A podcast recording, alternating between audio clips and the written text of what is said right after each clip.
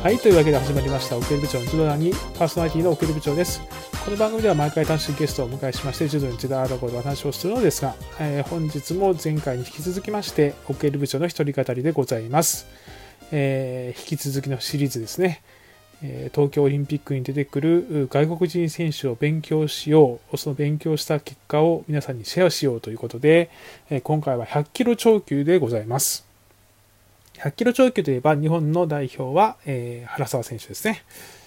で、その対抗馬となる外国人選手を探すという形で毎回やってるんですけどね、各階級。もうこの階級は、とにかくリネール選手、フランス、テリー・リネール選手、この選手は軸になります。もう私が説明するまでもない。で、リネール選手はとても有名なので、ここでリネール選手のことを言ってもしょうがないので、まあ、リネール選手に続く、えー、他の外国人、え、有力選手のご紹介をした方がいいのかなと思ってお話をします。で、えー、そうなんですけど、ちょっとこのリネール選手以外の選手がですね、うん、どの選手が一番有力なのかなと考えると、うん、いろいろ調べたんですけど、実はまだピンときてないところが正直なところです。ただ、あやっぱり、こう、なんていうんですかね、この階級にして、えー、バンバン担ぐ選手、こういう選手が、まあ、対抗馬となってくるのかなという意味からいきますと、えー、まず挙げられるのが、あジョージアのグラム・ツツシビリ選手。まあ、ジョージアにはですね、ザーリシビリ選手っていう非常に強い選手、この選手、テルアビブの飛び知りも優勝してるんですけど、この選手を抑えて、このツツシビリ選手が先,、えー、先行されてるんですけどもね、えー、テルアビブ3位、ヨーロッパ選手権3位です。左組だと思います。えー、とこの選手で両袖、あと片襟からの担ぎ、ちょっとオースト気味からの担ぎとかですね。まあ、両セットとかの、まあ、袖釣り込み腰、えー、この辺りをバンバン低い姿勢でかけていきます。まあ、この選手が、まあ、パワーもありそうですし、えー、2番手になってくるのかなと。で、同じような感じで、えー、もう1人挙げるとするならば、あロシアのタメルラン・バシャヘフバシャエフ選手。えー、この選手もね、えロシア国内にはイナル・タソエフ選手というすごい選手がいて、ヨーロッパ選手権優勝している選手なんですけどね。この選手を抑えての選出ということで、えー、ついこの世界柔道で、えー、影浦選手と決勝やりましたね。2位でした。まあ、それ以外にもアンタルヤ優勝して、火山優勝してという形で非常に好調なのかなと。で、この選手もとにかく低い背負い系、まあ、担ぎですね。左右やります。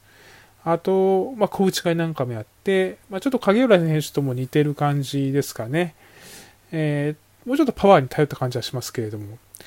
まあ、この2人ですかね、このタメルラン・バシャヘフ選手とツツシビリ選手、この2人が、まあ、低い担ぎでバンバンかけていくと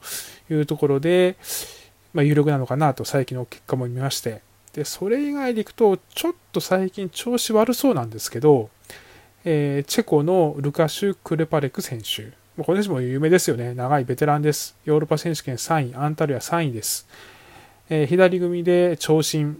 で、長身なんだけれども、まあ、あの内股とかっていうよりも、えー、隅返しとか、巴投げ、引き込み返しのような、あ捨て身技系が非常にうまくて、で、それが潰れても、そこから寝技もいろいろ多彩というところ。で、たまに組み際では密着系の抱きつきのコストとか、裏投げなんかもすると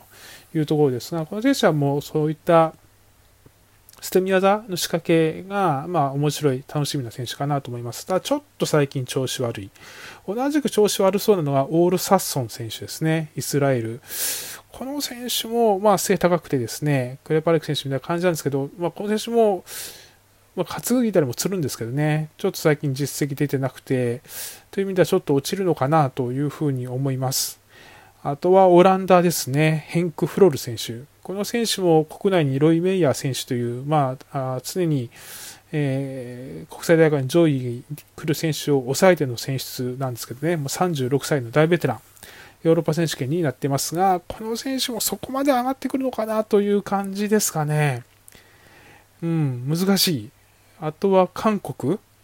えー、キム・ミンジョン選手。この選手も国内でキム・ソンミン選手という強い選手いますけれども、抑えて出てきて、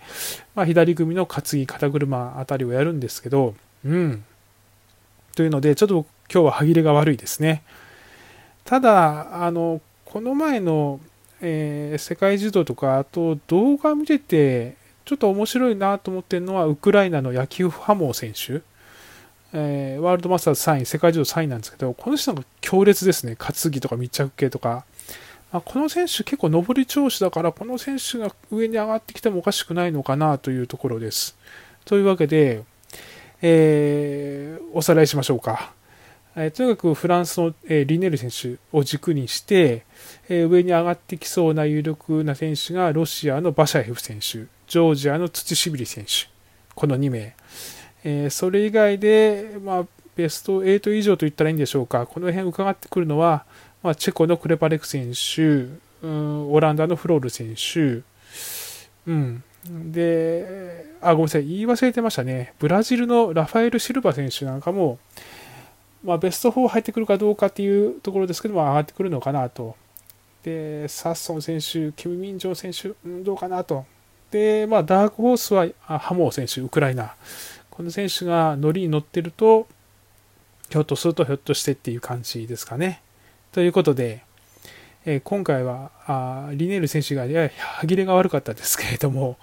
えー、こういった感じで有力選手がいるのかなと思います。えー、実際の当日の予想みたいなのは、両襟平社員とまた動画でアップをしたいと思います。はい、今日も楽しくお話しできました。それまででございます。